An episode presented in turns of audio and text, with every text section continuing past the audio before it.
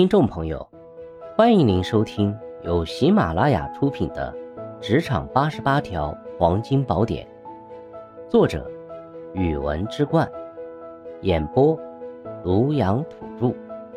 欢迎订阅。第十九条，如何妥善处理下属迟到的问题？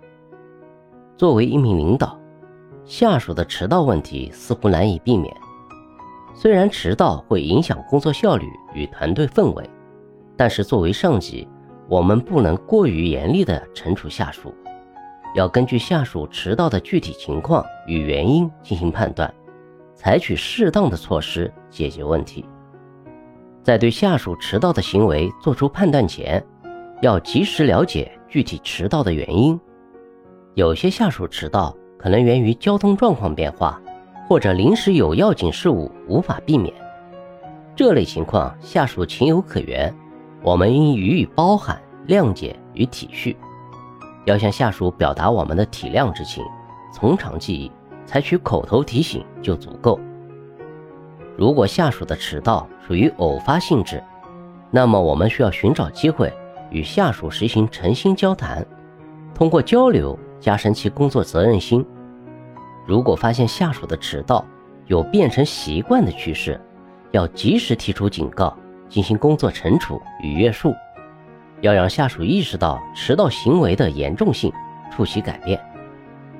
对于习惯性迟到的下属，采取一定的工作惩处是必要的，但是这也需要我们综合判断下属迟到的次数与工作表现等来决定惩处的力度。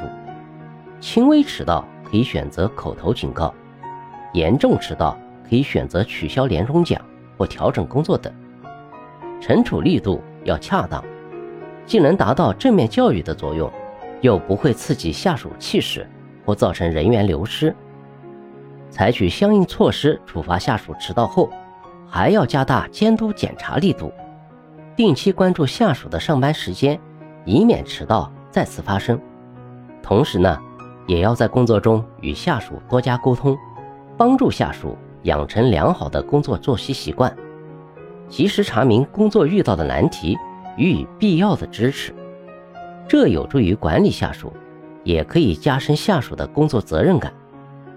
下属管理是作为一名领导的重要工作，要秉承教育与约束相结合的方针，处理下属迟到要从宽从严。区分情况与缘由，选择适度措施，加强监督与支持，共同帮助下属改善。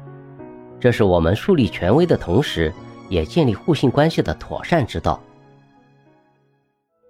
听众朋友，本集已播讲完毕，请订阅、留言、加评论，下集精彩继续。